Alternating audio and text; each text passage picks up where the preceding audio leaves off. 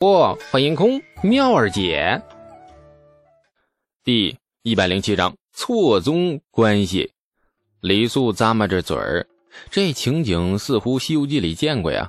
那蠢萌蠢萌的唐僧也是这样一次又一次的被妖精引过去，而且还不汲取教训，第二次又上同样的当。呃，后来呢？李素渐渐的听出了趣味。现在真的想翘个二郎腿，然后卖包瓜子。李克索然叹气。后来呢，那该死的野兔终于停下了，于是我便悄悄地搭弓箭，准备将它射杀。谁知一根绳子从天而降，把我从马上掀翻在地，然后无数只毛戈指向了我，没有一点点防备，也没有一丝顾虑。李素叹息呀。好熟悉的歌词啊，这都想跟着唱起来了。追根究底，野兔是罪魁祸首，是他把堂堂吴王殿下引入了万恶深渊，然后一边啃着青草，一边哼着愉悦的歌，蹦蹦跳跳跑远。很奇怪呀，给吴王殿下制造了一个这么大的麻烦，那只可爱的小兔兔有没有反省过叽叽个呢？兔呢？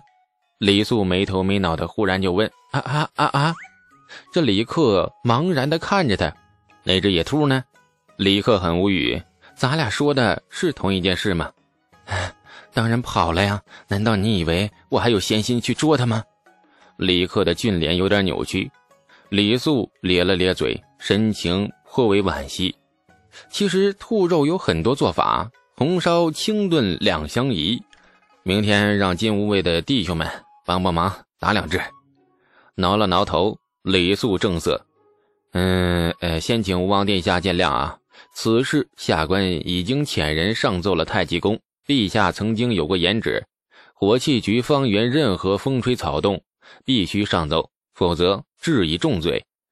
而吴王殿下今日真是，你被禁卫将士发现时，离火器局仅仅距一里，下官不得不上奏了。毕竟金吾卫众将士和火器局上下同僚都知道了此事，瞒都瞒不住了。李克倒是颇通情理，垂头丧气点头：“嗯，我知道这件事情不怪你。今日今日真不知道犯了哪路凶煞，稀里糊涂的闯到这里。我一直隐瞒不住，只求李贤弟一件事情：来日若父皇召见，让你详述始末，还请贤弟一定为我美言。”我我我真的是无意的呀，一定一定。李素的回答有点敷衍。这事儿说来有点严重。这两年来，太子荣宠不减，而那李世民又莫名其妙的对魏王李泰表示出了极大的宠溺。朝野和民间本来就议论纷纷，如今吴王李克又非常诡异的闯进了被列为大唐极度机密的军事禁地，而且直到一里外。那才被发现，这事儿还真说不清楚了。谁知道这位皇子殿下怎么闯进去的呀？那谁知道他闯进去到底是追秃子还是别有所图呢？李素只是一个小人物，他没有资格扯进这么可怕的漩涡里，所以最好离他远一点。吴王殿下，事情说清楚了，殿下是不是该回府了呀？李克显然也是怕极了，索性耍起了无赖。两腿交叉一盘，哭丧着脸就说：“我我不走了，我就住在这里。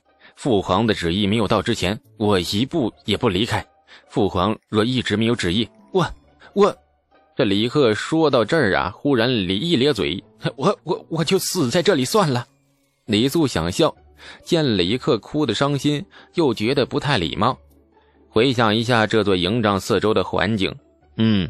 飓风藏气，鱼跃鸢飞，山脉起伏逶迤，潜藏波幻，却是一个绝佳的风水宝地。这家伙不会是看中了这里的风水，特意来寻死的吧？哎，殿下勿忧啊，真不是大事啊。如实解释，陛下必不会疑你，下官也会尽全力在陛下面前为你啊转还开脱。李克闻言，这才稍脸忧虑，止住了哭声。想开了，心情索然也就放开了。反正只等李世民宣判就好。李克使劲的一擦眼泪，吸了吸鼻子，呀，有吃的吗？我饿了。还有上次在程家喝的那种五步倒也弄点我。李贺忽然悲从中来，眼中又蓄满了泪水。若是能大醉而死，倒也不枉我来人世一遭。这李素赶紧点头，来者是客嘛，要什么满足什么。陛下还想吃点什么呀？兔子肉。这李克目光突然变得很凶狠，咬牙切齿。李素高兴极了，就冲他这个爱好，他决定真的帮李克美言一次。吴王李克果真是住在了火器局十里外的金吾卫营帐里不走了。不仅如此，他还派人那进太极宫解释，说此举只为辨明心迹，以证清白。然而玄妙的是。直到第二天下午，太极宫也迟迟不见的旨意宣召李克进宫解释，也没有宣召火器局或者金吾卫的任何一个人进宫。李世民仿佛完全把这件事情忘记了似的，根本没有任何反应。没有反应，反而是最可怕的反应。连李素都察觉到不对劲儿了。李克脸色愈发的苍白，整天坐在营帐里一动不动。王府卫士好心的拉他出去晒晒太阳，一碰他那就杀猪般的惨叫，反正死活不肯走出营帐一步。李克不肯走，那李素自然也不能走。作为火器局最高领导，吴王眼下的精神状态又很不好。若是他出了什么事，李素该倒霉了。于是只好留在了火器局过夜。第二天大早，李素依礼拜见吴王之后。回到火器局，准备睡个回笼觉。许敬宗一脸怒意走来：“监正大人，杨艳那个老匹夫太过分了！”这许敬宗劈头就是一句。这李素好奇的看着他，能让好脾气的许敬宗骂出“老匹夫”这个字眼，这杨艳一定干出了什么天怒人怨的缺德事。杨建昌咋的了？许敬宗愤怒一哼，哼。今日下官想看看火器局的账簿，算一算户部拨银所余几何。找杨坚成要账簿，谁知那个老匹夫竟说此乃吏部交给他的职司，账簿任何人不得查看。这黎素眉头皱了起来。火器局的账簿是杨坚成管的？许敬宗满脸怒意，瞬间化作了深深的无奈，非常无语的看着李苏。身为最高领导，居然连管账的人都不清楚，你不羞吗？监正大人，这杨老匹夫管的事情不少，除了账簿，他还管火器局里的文吏和工匠，监城以下人员，他皆有任免权。啊，李素这脸色有点难看了。一个单位里最重要的财务权和人事权，竟然被拿捏在这个老匹夫手里，那他这个最高领导算什么呀？阴沉着脸看着许敬宗，李素语气有些不善：“你是少监，官职比他高，眼看他掌握了如此大权而不管，还有区区一个奸臣，吏部为何受他如此之重权呢？”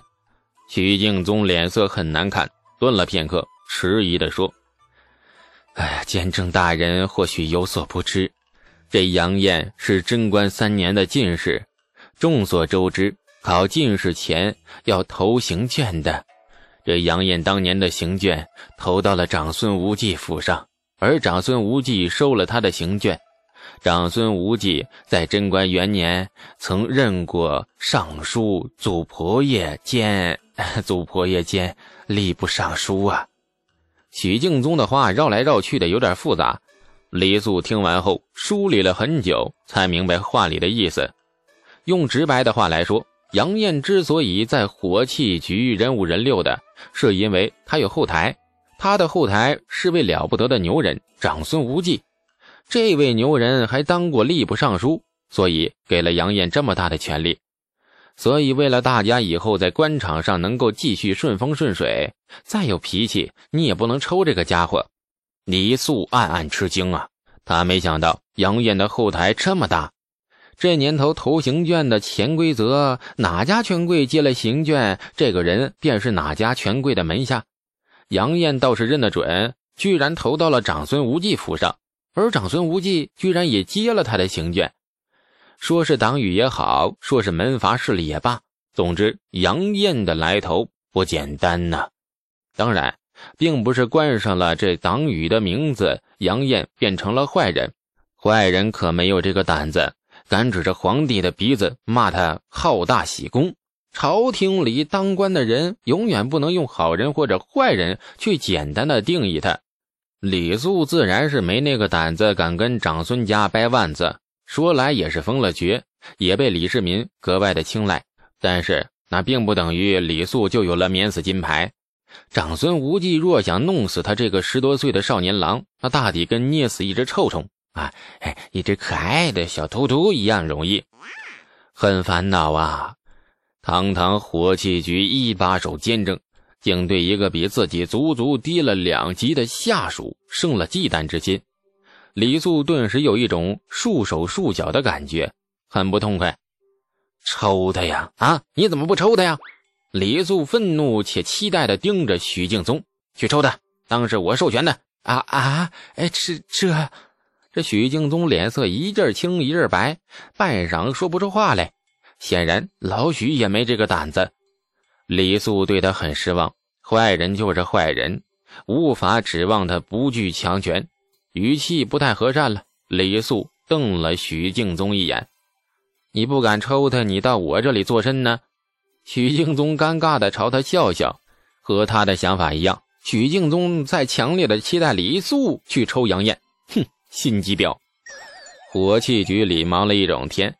快到傍晚时分，李素收拾好了屋子，出门再去看望了一下吴王李克。哎呀，这可怜的孩子仍待在营帐里，一动也不敢动啊！